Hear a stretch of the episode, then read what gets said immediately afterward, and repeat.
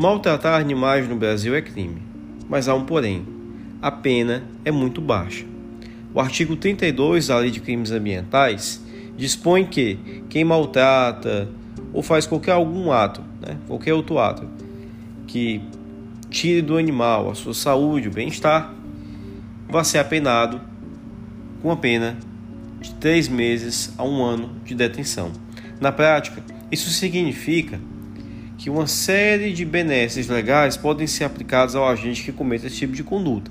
Ou seja, na prática, ninguém é preso. Para mudar essa história, já está tramitando um projeto de lei que já foi aprovado na Câmara dos Deputados, que é o PL 1095 de 2019. O PL 1095 de 2019 estipula assim: reclusão, cadeia para quem maltrata os animais. Você também apoia essa luta?